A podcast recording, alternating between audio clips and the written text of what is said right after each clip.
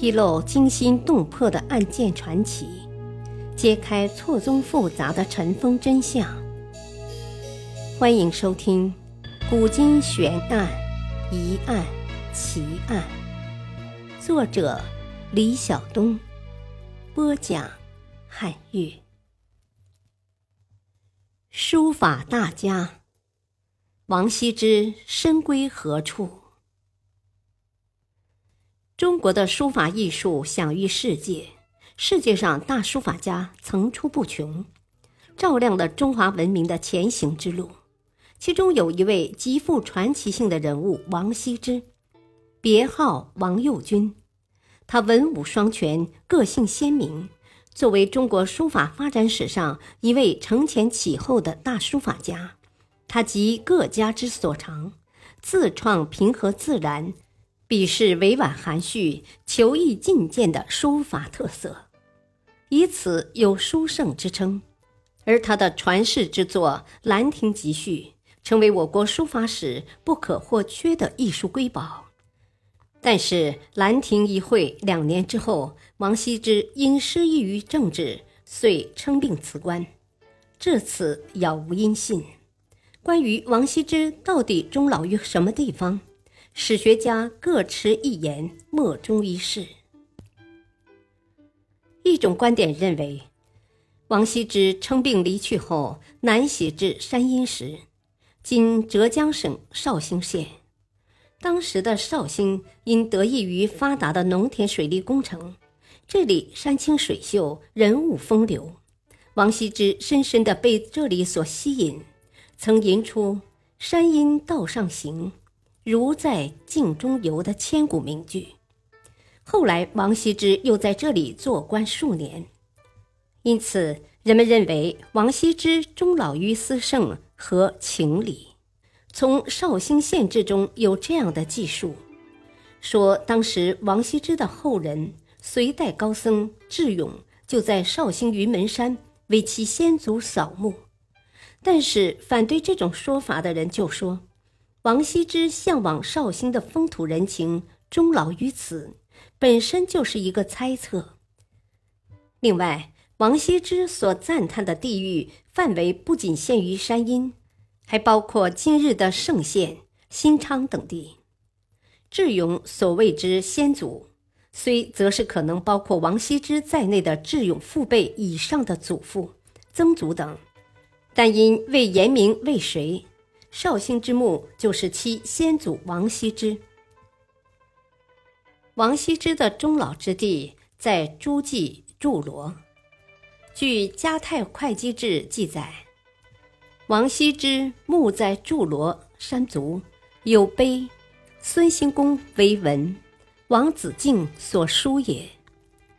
亦有《晋书·孙楚传》附绰载：温王羲。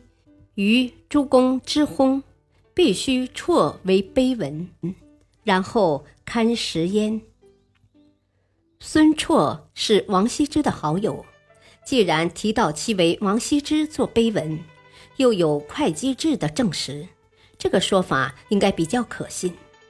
但是人们持怀疑态度的是，《晋书》中的“王”是否是指王羲之，有待考证。圣县金庭，王羲之的终老之地。随着对王羲之终老之地的考究，赞成这一观点的学者日益增多，因为支持这个观点的史料很多。《浙江通志·名胜》载，王羲之的好友许询在得知有人隐居金庭后，就搬来和王羲之做邻居。于是，王羲之就葬在金陵的孝家乡济庆寺。李白有诗云：“此中九言注，入善寻王许。”善是圣县古称。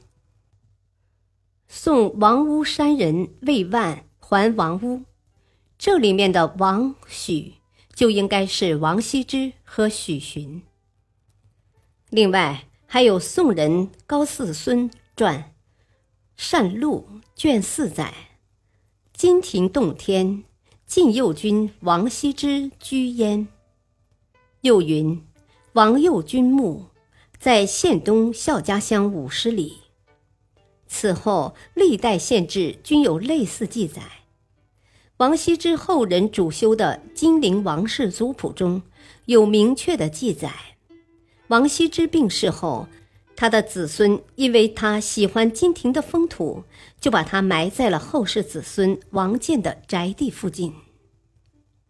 还有一个原因就是，金庭是当时很多崇尚隐居的人喜欢去的地方，有道家七十二洞天之称。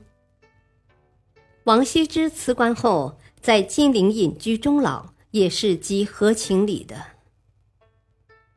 历史话外音：北京时间两千零一十年十一月二十日二十时五十七分，王羲之高古墓本《草书平安帖》在北京嘉德秋拍夜场以二点七五亿元为三千三百九十一号买家竞得，加上百分之十二的佣金，总成交价三点零八亿元。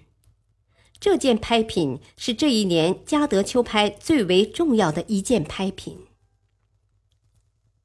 感谢收听，下期播讲王羲之作品《兰亭序》，是天下第一虚书吗？敬请收听，再会。